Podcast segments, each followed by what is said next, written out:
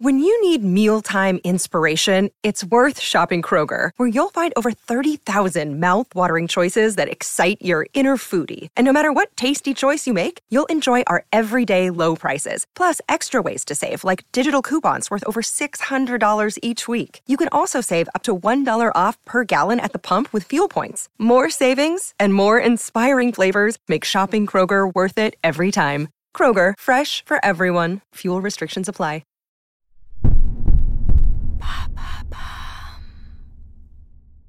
Comment soulager les aftes? Merci d'avoir posé la question.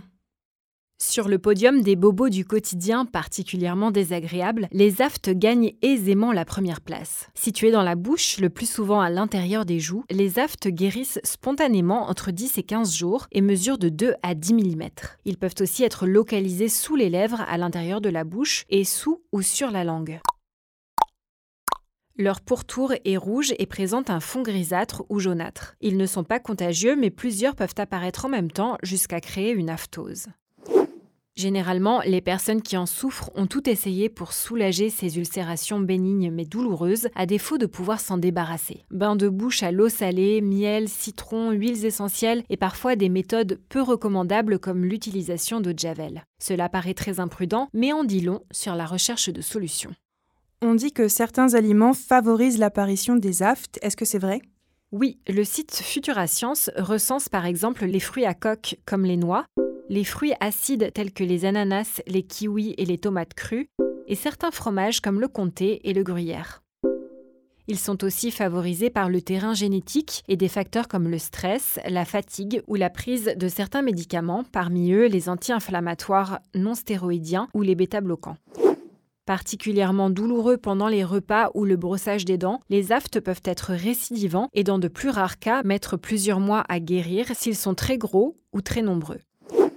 Le fait de subir plusieurs poussées d'aftes par an ou aftose récidivante est d'ailleurs le trouble le plus fréquent de la muqueuse, selon Grégory Nino, professeur à l'Université de Montpellier, dans son livre Sans médecine douce validée par la science aux éditions Belin. Alors que peut-on faire? Le professeur cite une étude datant de 2020 ayant évalué l'efficacité du gel d'aloe vera contre ces ulcérations buccales. Il écrit les résultats montrent que la durée de cicatrisation complète, la douleur, la taille de la plaie et le diamètre de la zone d'inflammation sont significativement inférieurs après le traitement au gel d'aloe vera. Le temps de guérison serait aussi plus court, de 4 à 6 jours.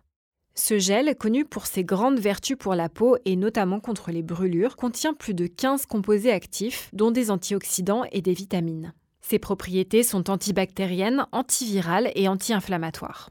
Et comment l'utiliser correctement? Il y a deux possibilités. Le professeur Grégory Nino conseille de préparer un bain de bouche avec une cuillère à café de gel d'aloe mélangé à de l'eau.